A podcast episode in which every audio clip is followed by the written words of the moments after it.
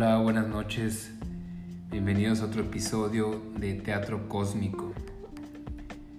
Esta noche nos acompaña Juan Pablo y Hugo y el de la voz, Eloy Fierro. ¿Qué tal? ¿Cómo están? Vienes regresando de un viaje, Juan Pablo. ¿Qué tal? Buenas noches, Hugo. Último, el último podcast no te saludé. Hugo, Eloy. Este, sí, vengo recién desempacado. Este, ¿Cómo están ustedes? Muy bien, muy bien Juan Pablo. Un gusto saludarlos nuevamente, estar reunidos aquí alrededor de la fogata con este fuego que nos une, contemplándolo y sintiendo el calorcito. Un gusto adentrarnos a, temas que nos inquietan. Bienvenido del viaje y bueno Eloy, gracias por ser el host nuevamente. El anfitrión. Espacio, el anfitrión de este espacio. Buena onda. Bueno, pues vamos a darle. Este, platicábamos acerca de las expectativas. Entonces vamos a iniciar el episodio de hoy con cómo nos determinan las expectativas. Si es que nos determinan, qué es lo que determinan de nosotros, de nuestra vida, cómo influyen en nuestras decisiones, en el rumbo que toma nuestra propia vida. Y pues comenzamos. ¿Quién levanta la mano? ¿Quién quiere comenzar con esto?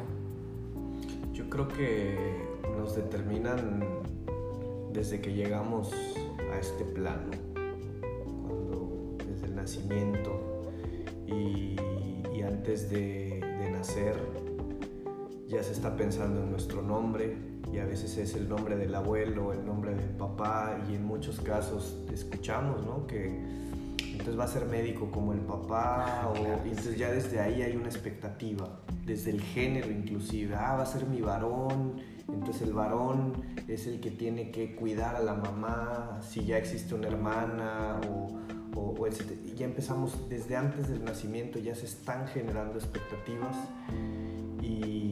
luego se nos van a ir transmitiendo desde que llegamos al mundo, ¿no? desde que ya somos recibidos y desde antes, ¿no? Porque desde que somos fetos ya estamos escuchando todo, todo, todos estos mensajes, ¿no? Nos están transmitiendo todas estas, estas ideas. La expectativa, a fin de cuentas, es una idea, es, es, una idea acerca de algo, acerca de alguien, acerca de lo que se supone que tiene que ser. Y yo creo que desde, desde, esas, desde esas instancias, ¿no? Desde antes de llegar al mundo, ya estamos ya estamos muy, no quiero decir predeterminados como tal, porque no creo que, que, no tengamos injerencia conforme vamos creciendo, pero yo creo que ya hay depositado en nosotros eh, muchísimo, ¿no? Lo que serían pues estas, estas expectativas. Órale, ¿tú cómo la ves, Juan Pablo? Y nada más, este, ¿qué son para ti? Y ya a partir de eso, pues se elabora. Para mí las expectativas están unidas también a, esas creencias que no hemos elegido, ¿no? Eh, y que inconscientemente van activando en nosotros eh, pues un pensamiento futurista. Yo me ponía a pensar y de hecho considero que de repente esas expectativas las traemos tan arraigado,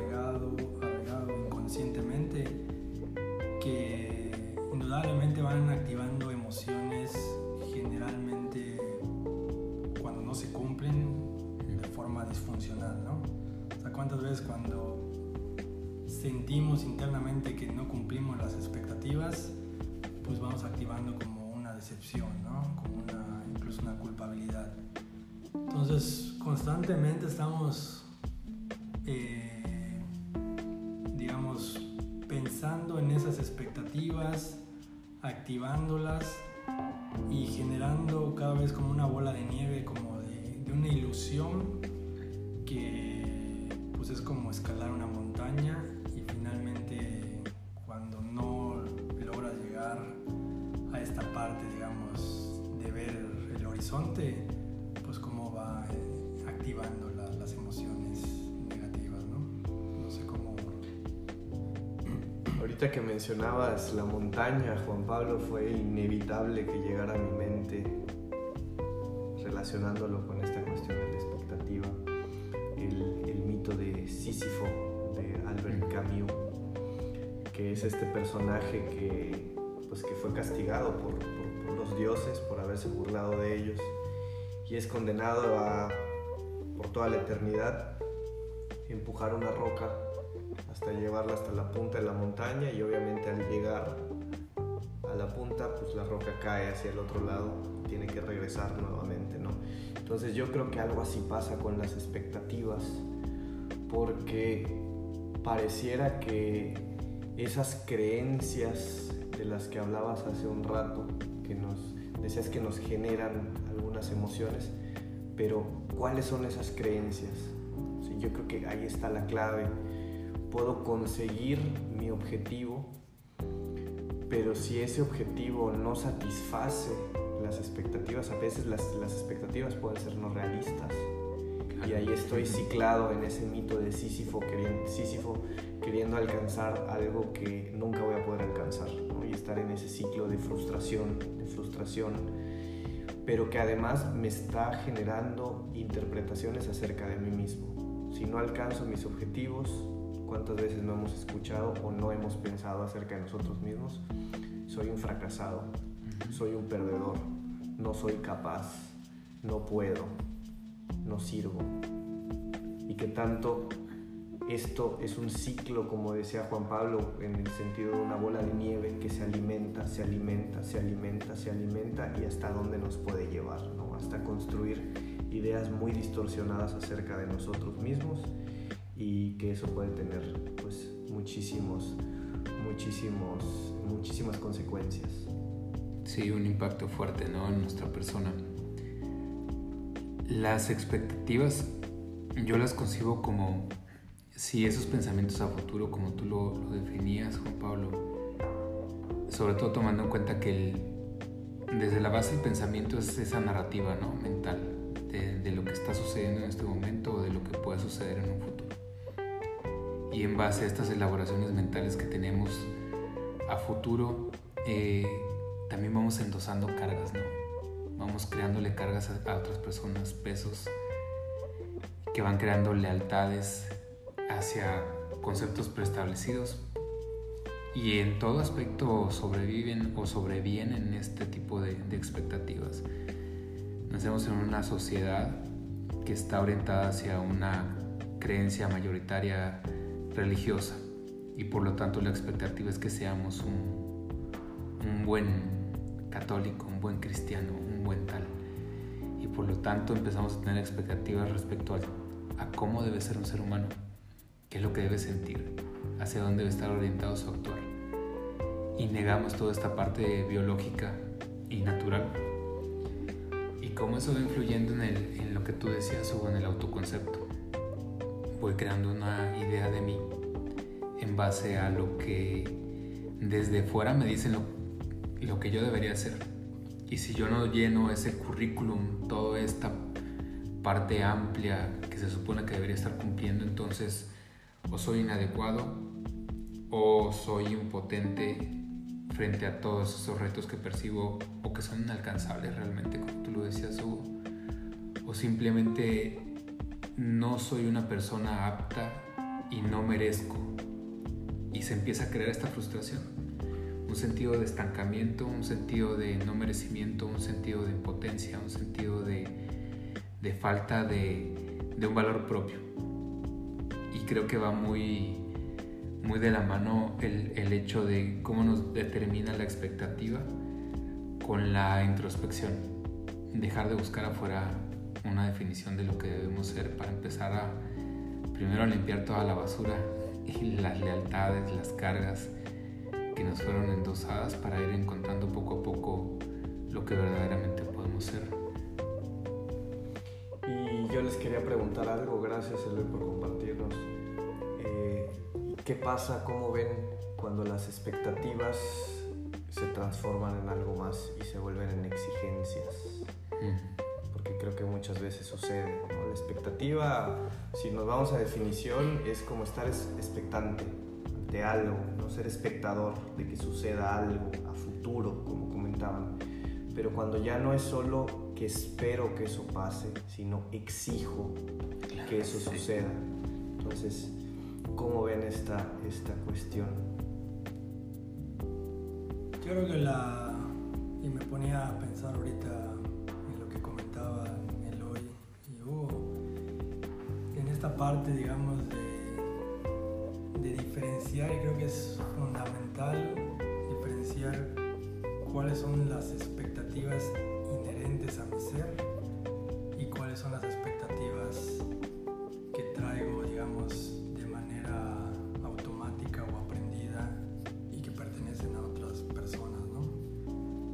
es un proceso súper complicado porque muchas veces causa tanta confusión cuáles son las inherentes a mi ser y cuáles son, digamos, las que vienen de mis papás, de otras personas. Y creo que, bueno, contestando un poco la pregunta que hacías ahorita, Hugo, de esta parte de la exigencia o la, o la expectativa, estar esperando algo, creo que la respuesta está ahí en el, cuando es exigencia, mejor viene de voces más de, pues, de tus papás o de personas que, o de creencias que han sido como autoimpuestas, ¿no? Y las que son más inherentes a tu ser son como más pues, bueno, yo pienso que finalmente o sea, es muy difícil deshacerse de las expectativas en todo sentido, ¿no? O sea, ya nuestro cerebro,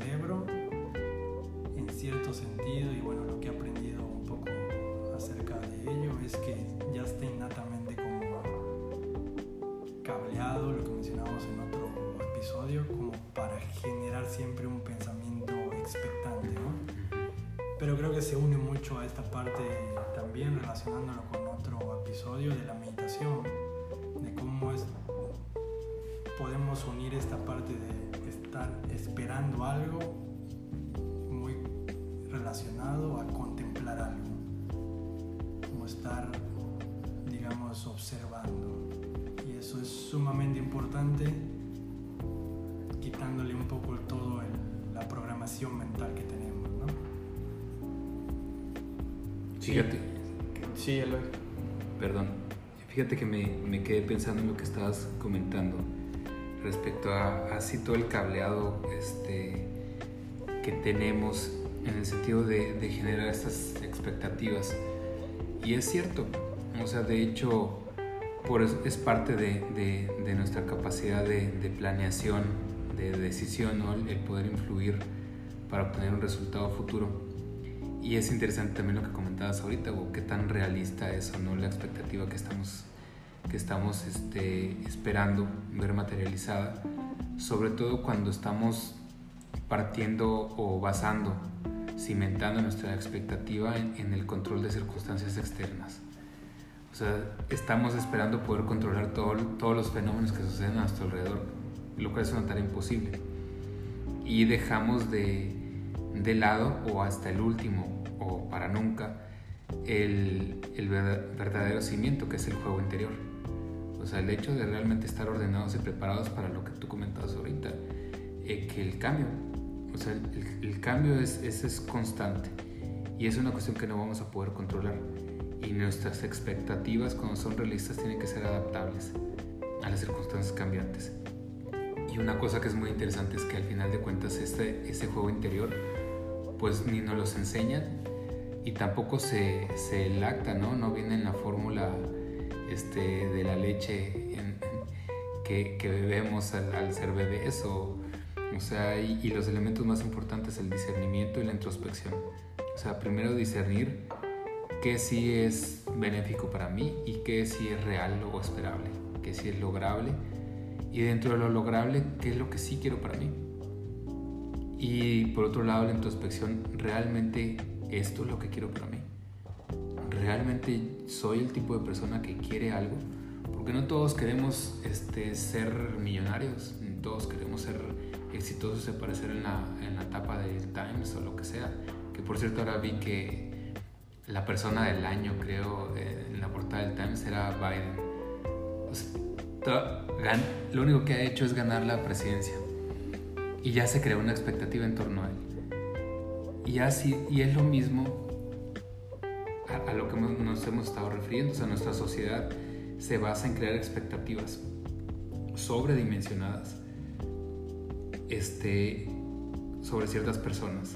E independientemente de que lo cumplan o no, el sistema se encarga de que esas expectativas por lo menos se realce lo que se espera de eso y se oculte todo lo, lo anterior. Pero en la vida personal es muy difícil ocultar los errores y ocultar todas las cosas que no podemos controlar, todos los imponderables. Y eso es a lo que nos lleva, a la, a la frustración, creo que volvemos al mismo tema. Y es cuando en la parte del discernimiento y la introspección podemos encontrar los límites a la responsabilidad personal. Hasta dónde sí me toca a mí hacer para que yo pueda obtener el resultado esperado y, y dónde es donde yo materialmente no puedo operar. El controlar todas las circunstancias ajenas, externas. Entonces vuelvo al punto de donde partí. Creo que el juego interior es, es básico para por lo menos, si no es hacernos y gestionar nuestras expectativas naturales. Es, es muy interesante, sin embargo, qué tan sencillo o complicado puede ser este tipo de cuestiones. Porque tú mencionabas un ejemplo ahorita, Eloy, y decías, no todas las personas queremos ser millonarias, ni queremos ser el hombre del año, etc. Pero nos siguen bombardeando seas familiar, socialmente, en muchos sentidos, porque entonces soy un mediocre. Entonces no aspiro a crecer, ¿no? O sea, siguen generándose más ideas que refuerzan esta expectativa inicial, ¿no? Entonces creo que la expectativa parte de un deber ser. ¿Cómo se supone que debo de ser? ¿A qué debo de aspirar?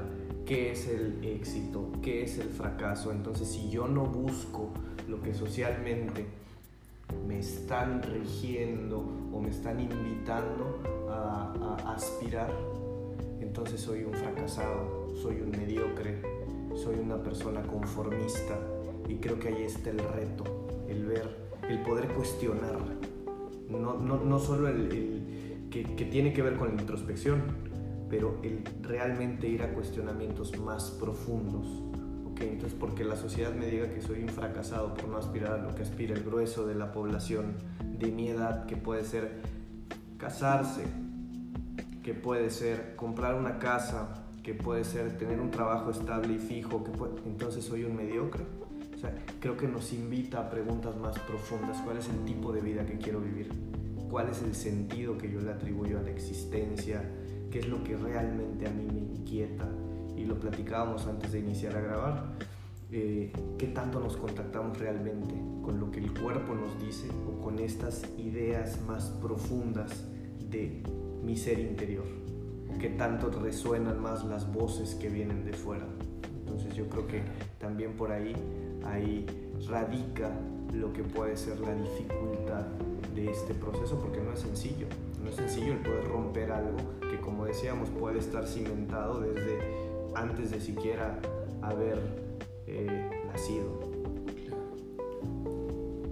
Sí, ahorita eh, escuchándote, Hugo, me hacía la pregunta de qué tanto relacionamos las expectativas con una felicidad autocomprada, sobre todo pensando en las cumplimos y vamos por ese camino, digamos, de que estas expectativas se van, rápido cumpliendo, pues nos sentimos como felices, ¿no?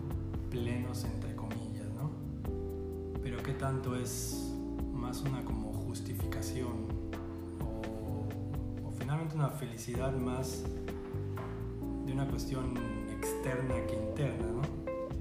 Entonces, yo le, bueno, les, les quería preguntar qué tanto estas expectativas están unidas a la felicidad, sobre todo pensando en, pues en la sociedad que vivimos más de corte occidental y digamos esta parte de, de pensar mucho en los, resultados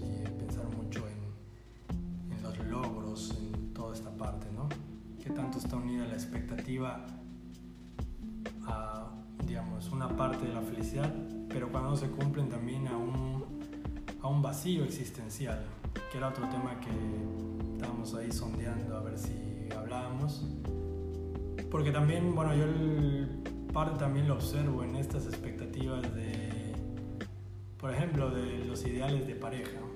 Hablando también de un tema importante que, que a lo mejor más adelante abordamos, que es el amor.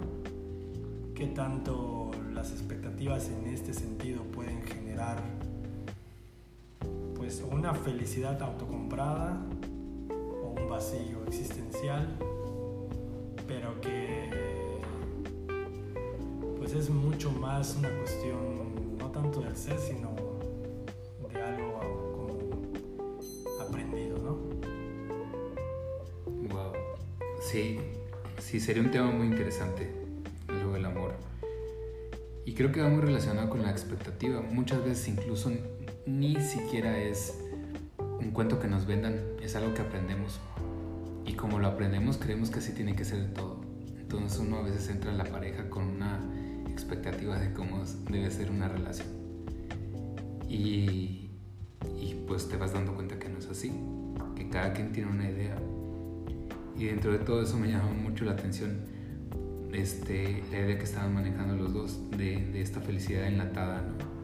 Ya te dan una fórmula preconcebida para, para la, la, felicidad, que es el, el, el punto, el máximo, el clímax del desarrollo de un hombre o una mujer este, en esta sociedad, que es ser y vienen todas las características que debes reunir.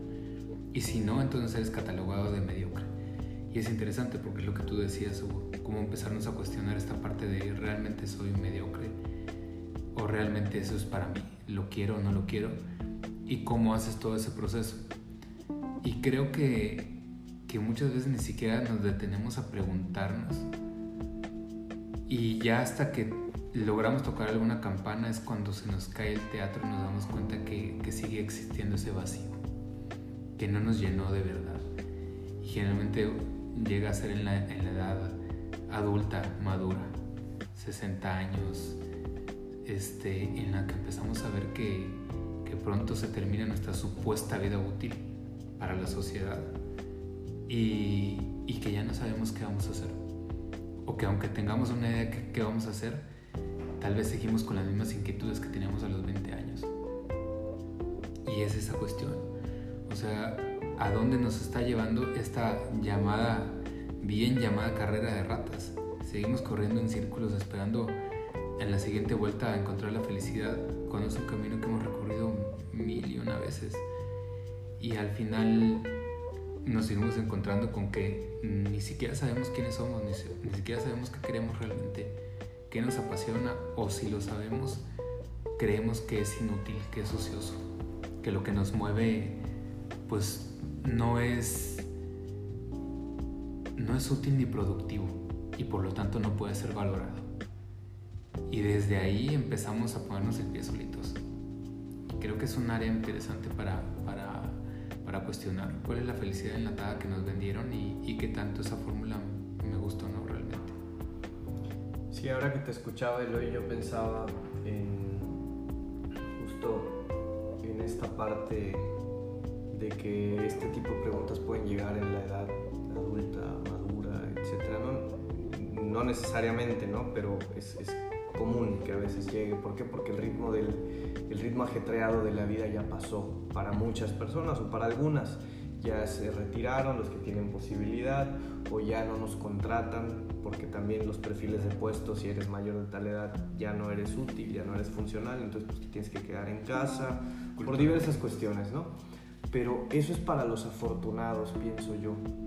¿Y qué pasa con las personas que no llegaron a ese punto de cuestionamiento? Y tuvieron un accidente, una enfermedad y finalizó su vida? Yo creo que esa es la gran pregunta, ¿no? Y si no tengo chance de llegar a ese punto y meter reversa y decir, tengo las mismas inquietudes que tenía hace 20 años y bueno, ahora con lo que me queda de tiempo, de vida, puedo intentar hacer algo y los que no. Claro. Imagínense, ¿no? O sea, imagínense lo que debe de significar. Yo creo que eso, por eso, nos genera a muchas personas tanto miedo a la muerte trato de preguntar cuando tengo oportunidad. Hoy justo antes de venir le preguntaba a una persona que hablábamos de un tema de una cuestión de un doctorado y etcétera. Y me decía es que hay doctores que dicen que el doctorado tiene que ser su, tu vida, que tienes que dedicarte a full al doctorado, que el doctorado es tu prioridad más grande. Y yo le decía, me gustaría conocer a algunos de estos doctores sin tono de juicio, solo como una pregunta genuina y sincera. Y me gustaría preguntarles si te dijeran con una bola de cristal, te pudieran garantizar que este es tu último día de vida, ¿cuántas horas le dedicarías al doctorado o a tu cuestión académica? Yo creo que ver las cosas de esa forma nos hace pensar en lo que realmente es prioritario en la vida. Y quizá dirían, pues estar con mi familia, con mis seres queridos y preguntarme, ¿y qué tanto hago eso actualmente? Igual y no mucho porque mi vida es el doctorado, o mis doctorantes, o mis asesorados, o mi proyecto. Y cuántas cosas no vivimos de esa forma, ¿no? Pensando en que mañana, mañana habrá oportunidad, la fore para el retiro, porque cuando yo me retire, pues igual y nunca llegó el retiro porque me morí. Entonces yo, yo creo que esas son el tipo de preguntas, al menos que a mí me resultan bastante relevantes. El no dar por sentado cosas que por lo regular damos por sentado, como la salud, como poder caminar, como poder ver, como poder escuchar mucha gente ahorita con lo del COVID que dice, bueno, es que nunca había sabido realmente lo que era no oler o tener sabor.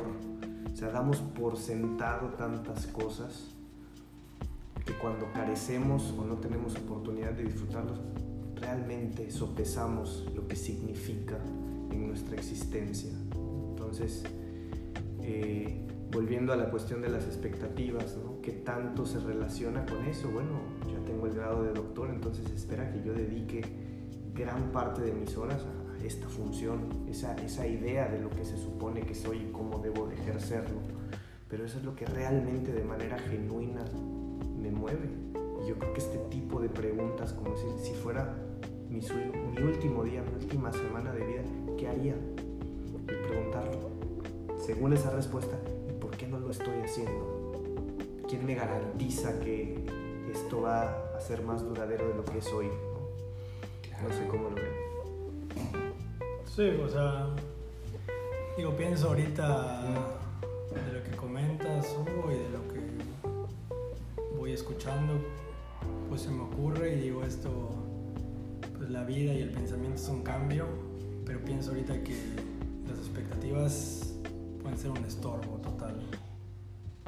O sea, en el sentido de que finalmente pues, la vida está para, para fluir, para apreciar los momentos sutiles y que ya el simple hecho de tener así la más mínima expectativa, sé, incluso no sé, ¿qué voy a comer hoy? Tengo la expectativa de comer una comida muy rica de, sé, pescado o lo que sea, y ahí empiezas como lo que hablamos un momento, como de estar en un pensamiento futuro y perderte un poco el momento presente de, pues que se te presente lo que pueda ser, un pescado,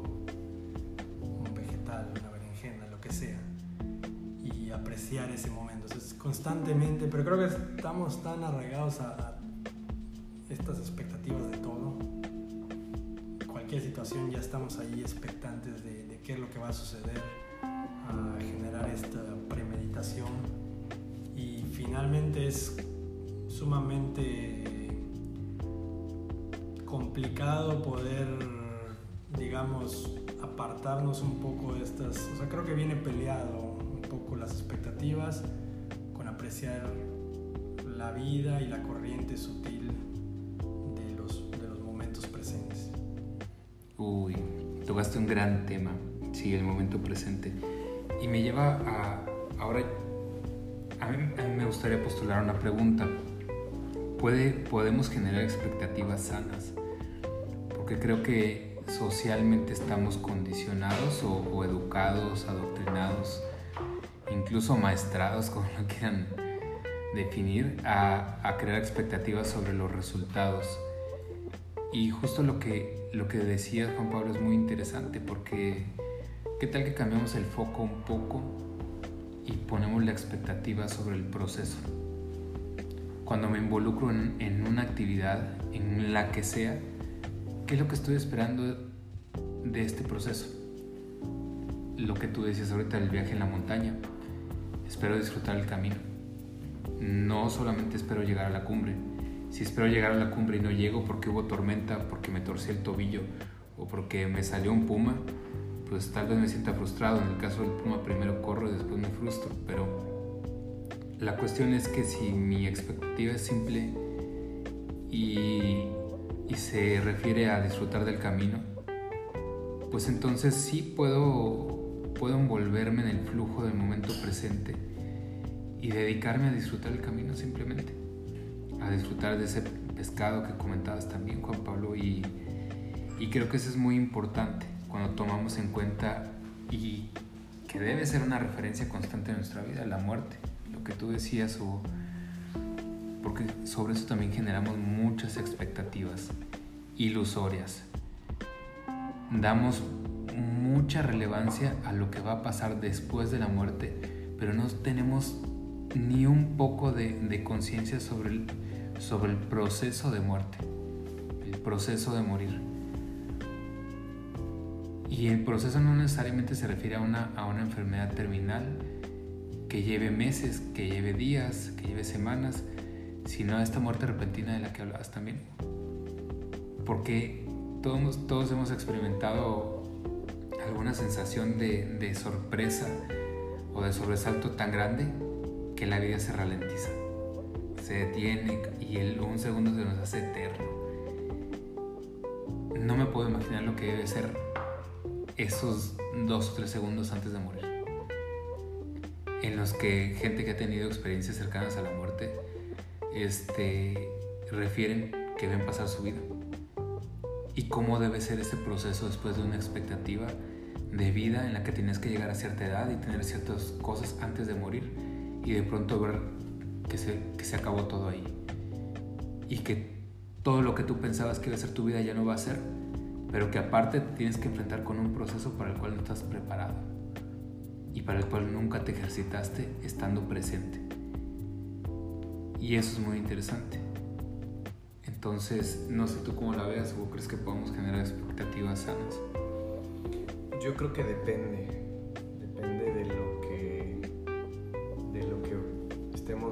definiendo como sano. Entonces, yo creo que va muy ligado a eso. Igual y si entendemos, les, a mí me gusta mucho definir los conceptos me llamó la atención lo que comentabas Juan Pablo de que la expectativa puede ser una limitante.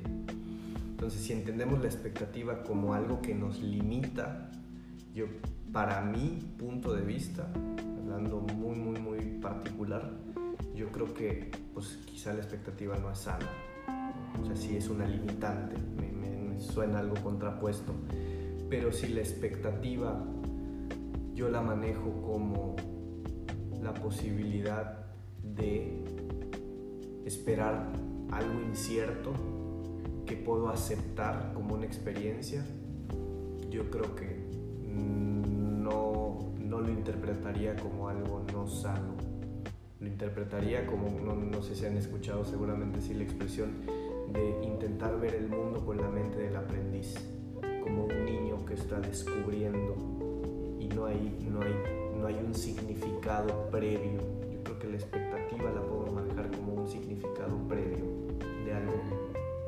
considero que debe de suceder de tal forma o debe de dar tal resultado, etc. Pero cuando no hay tal, es solo la experiencia, solo conectarme con una experiencia que me va a hacer quizá eh, experimentar una emoción, que va a estimular un sentido, como prender un incienso, una vela, sin tener la idea de, ok, es de canela, entonces, ok, debe de, no, no huele como canela. ¿A qué me recuerda este olor? ¿A dónde me traslada? ¿Cómo me hace sentir? ¿Me gusta? ¿No me gusta? descubrir yo creo que si manejamos la expectativa como eso, yo creo que puede ser muy interesante, puede ser revelador, puede ser una experiencia en sí, no, no algo que me lleve a lo que quiero conseguir. Que ahí está la clave, cómo lo estemos entendiendo, interpretando y más allá de entender e interpretar, cómo lo vivimos, cómo vivo este momento. No, no dije esta palabra de tal forma, entonces quien escuche o el hoyo Juan Pablo, bueno, simplemente estamos compartiendo y Si para mí el compartir es disfrutable, fantástico. Creo que depende mucho de cómo interpretemos o definamos también ciertas cuestiones. Sí, creo que la retroalimentando también un poco y pensando en lo que decía Hugo, creo que, bueno, en mi opinión, la expectativa, porque de hecho, pues, bueno, lo que yo opino, como que está muy arraigada, pues, a casi todos los seres humanos, bueno, en mi experiencia, pero creo que la expectativa, o sea, tenemos que generar un desapego a esa expectativa. Creo que ahí está la clave, digamos, cuando estamos muy apegados y generando expectativas inflexibles, es ahí cuando pues puede ser contraproducente, ¿no? O sea, puede pues activar, digamos, ciertas emociones eh, que nos relacionen mucho a este, lo que mencionaba hace un momentito, a este vacío, ¿no? Existencial o a procesos, no sé, tristeza, depresión, culpabilidad, frustración. Entonces es mucho, a lo mejor la expectativa si la enfocamos a una cuestión más, digamos, de asombro, sorpresa, espontaneidad y desapego a ella, pues puede ser como, como unido a una ilusión, que la ilusión pues es una palabra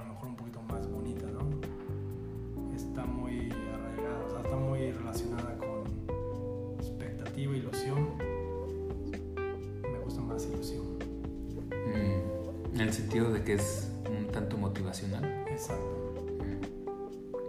Sí, sí, y, y de hecho creo que a mí me gustaría recomponer un poco, porque, porque escuchándolos creo que tienen razón. Considero realmente que tienen razón. No creo que se pueda generar una expectativa sana en el sentido de, de estar esperando algo. Siem- estar esperando algo implica abordar la vida y las situaciones con una mente de, de- de experto, de ya sé lo que debería suceder. Y es totalmente contrario a la idea que tú expones ahorita, la, la mente de aprendiz, que de hecho es, es básica para poder estar en el momento presente y disfrutarlo aparte. No solamente escuchar la música del baile, sino realmente también bailar al son que esté presente. Y, y sobre todo con la idea del desapego de lo que tú mencionabas, Juan Pablo. Entonces creo que sí es muy interesante considerar eso. Sobre todo si queremos vivir una vida plena. Que la vida plena no la vivimos ni en el pasado ni en el futuro, la vivimos ahorita. O no la vivimos de plano. Entonces eso es muy interesante. Sí, eh, me, me- me resulta muy interesante lo que comentas, Eloy, en el sentido de cómo muchas veces nos limitamos.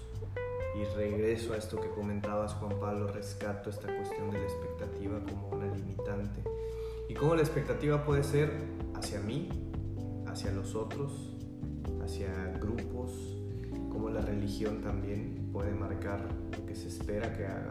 Honrarás a tu padre y a tu madre, o sea, los mandamientos son, son lineamientos que hay que cumplir y si no los cumples hay una consecuencia o hay consecuencias. Entonces, ¿cómo estamos en un mundo que nos, rodea de toda esta información y también nos genera esta, estas, estas creencias de si quiero ser la persona que se supone que quiero ser, ¿con quién me puedo relacionar? ¿Con quién no me puedo relacionar? ¿Con qué tipo de personas convivo? ¿A qué tipo de lugares asisto? Cómo me visto. Entonces nos va generando un estereotipo de persona.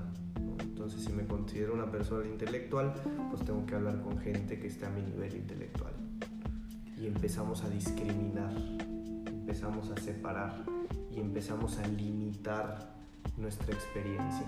Que como lo hemos platicado en otras oportunidades, eh, Eloy, como muchas veces decir, no, con tal tipo de gente no me relaciono, implica que esté atribuyendo que hay gente que no es valiosa, cuando de todo podemos obtener un aprendizaje, sobre todo en lo que es más ajeno o distante a lo que yo soy, voy a encontrar mayor riqueza porque es una experiencia de vida completamente diferente a lo que yo conozco y lo desconocido me lleva a descubrir.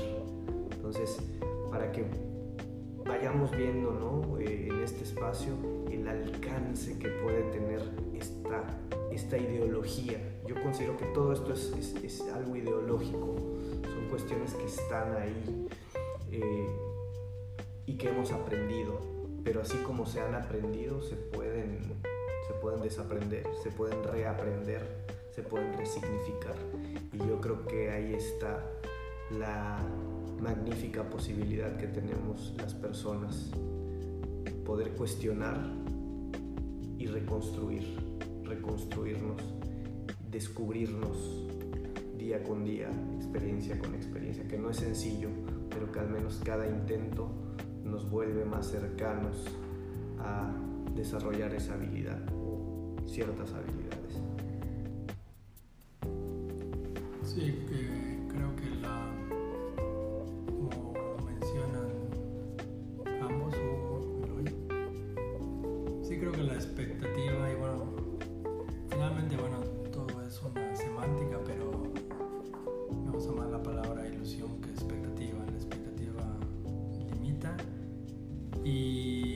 como que abre campo, es una apertura. Y voy con un ejemplo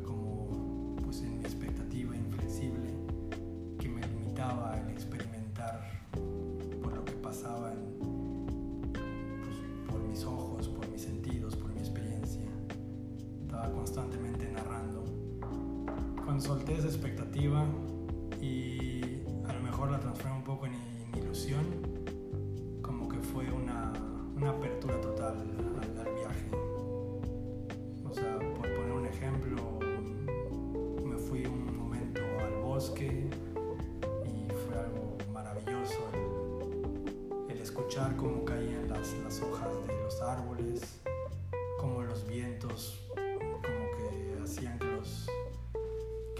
árboles se toparan unos con otros y, digamos, la experiencia fue como muy importante, pero me di cuenta que fue ahí cuando, o sea, para poder experimentar ese momento, tuve que ya haber soltado la expectativa y que me pude haber pasado todo el viaje en la expectativa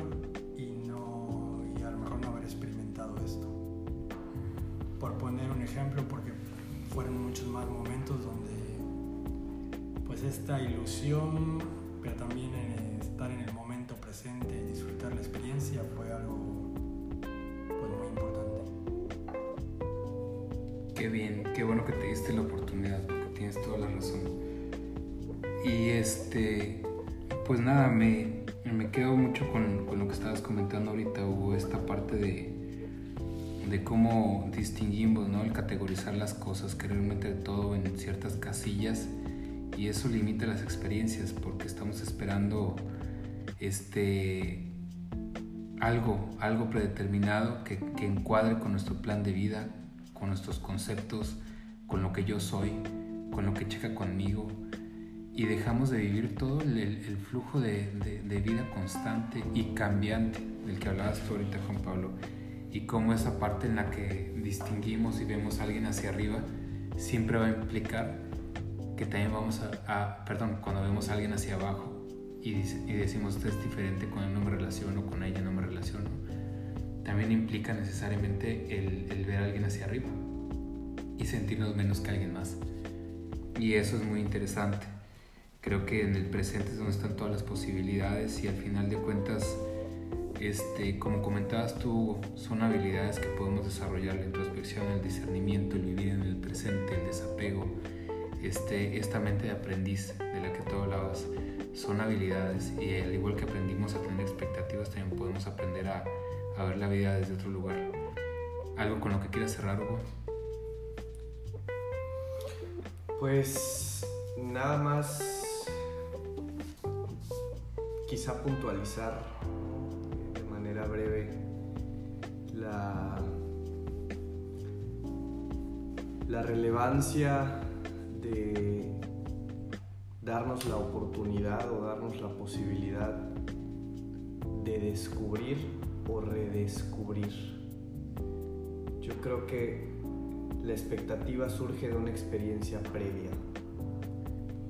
Piensen en algún lugar al que han viajado, piensen en alguna fiesta de alguna fecha que se repite, Navidad, Año Nuevo, Halloween, cualquier cosa que celebren, mi último cumpleaños, y eso nos genera una expectativa de el próximo tiene que ser así, tiene que ser mejor, y eso nos está limitando. Entonces, eh, yo creo que si han tenido algún lugar al que han viajado y, se han sentido muy cómodos, ahí tienen un ejemplo. Cuando vuelvan a ir, muchas veces nos podemos decepcionar y estuvo mejor la primera vez. Esta vez no me sentí tan cómodo. Este, entonces, ¿qué quiere decir? Que estamos, como decían, arraigados a una idea de algo que ya sucedió y a la idea de cómo debería de ser, cómo debió de haber sido y nos aleja de este momento, o sea, esa posibilidad de disfrutar, de conectarme con lo que está aconteciendo. No lo decimos, bueno, no lo, no, lo digo desde una postura en la que yo considere que soy superior, compartiendo el y esto yo lo puedo hacer. No, yo también tengo dificultad para hacer eso. ¿Qué intento hacer? Viajar a lugares diferentes, si hay posibilidad o sea, cercanos, pueden ser, nunca he ido aquí a las afueras de, de Mérida, que es de donde estamos grabando, bueno, ir y descubrir esos lugares. Y eso me entrena a poder conectarme con esa mente de descubrir algo nuevo. Y quizá lo pueda hacer después cuando regrese a lugares en los que ya estuve. Decir, ok, ya estuve en este sitio, pero el lugar no es el mismo, yo no soy el mismo, es una nueva experiencia. Y yo creo que ahí puede estar algo clave que nos permita inclusive verlo de persona a persona. La última vez que nos reunimos los tres aquí para grabar eh, eh, en este espacio, Juan Pablo no se había ido a ese viaje, no había tenido esa experiencia, ese proceso. Esta es una nueva persona que tiene otras experiencias que la última vez que la vi. Y yo no soy la misma persona porque han sucedido otras cosas en mi vida, he experimentado otras emociones, he tenido... Entonces, cuando intentamos vuelvo, no es que diga a mí me sale todo el tiempo, no, pero cuando caigo en conciencia intento hacerlo. El hoy no es el mismo el hoy que vi hace un par de días, porque han sucedido otras cosas en su vida. Entonces nos acerca al, tema que ya abordábamos hace unas, unas semanas, ¿no? El cambio. Entonces nos resistimos a ese cambio, pero cuando aceptamos el cambio y vemos a los demás como entes cambiantes, nos reconocemos a nosotros como entes cambiantes, vemos a nuestro entorno como algo que cambia de manera continua, ahí es donde podemos encontrar esa experiencia con esa mente de aprendiz, con esa mente de descubrimiento. Sí, totalmente. Creo que, creo que viene muy unido al, capítulo anterior de la resistencia al cambio. La expectativa inflexible, limitante, pues finalmente es una resistencia al cambio. ¿no? Querer, digamos que la situación anterior se parezca a la presente. Y pues hace que nos, digamos que la experiencia presente pues esté, digamos, desconectada de nuestro, de nuestro ser, ¿no? Cierto, cierto. Ahorita me recordaste una, una cita de Michel Foucault que la estaba buscando, pero no, no la encontré así que voy a hacer una aproximación. Y se refería que el verdadero viaje de descubrimiento no es visitar tierras lejanas, sino aprender a ver las tierras conocidas con, ojos nuevos. Aprender a, adoptar estos cambios constantes, la impermanencia de la que somos parte. Y, y en base a eso, desde esta nueva persona que somos, cada uno de los que estamos presentes aquí, cada uno de los que nos escucha, aprender a ver el, mundo con esos nuevos ojos, a través de nuestras experiencias y de todo lo que, de todo lo que impliquen. pues muchas gracias por acompañarnos. ¿Quieren decir algo más para cerrar? Agradecer nada más el espacio a ustedes dos. Siempre es muy disfrutable poder compartir nuestros puntos de vista, nuestras experiencias. Y bueno, nada más agradecer también a las personas a las que pueda llegar esto, con quien podamos compartir este espacio y recordar de manera breve que simplemente buscamos eso, ¿no? compartir inquietudes, temas que nos llaman la atención y no, no estamos afirmando esto como verdades absolutas, ni mucho menos, es con muchísimo respeto y entendiendo que solo nos mueve esta intención de poder escucharnos con quienes puedan escucharnos también. Gracias totales. Genial, con eso cerramos.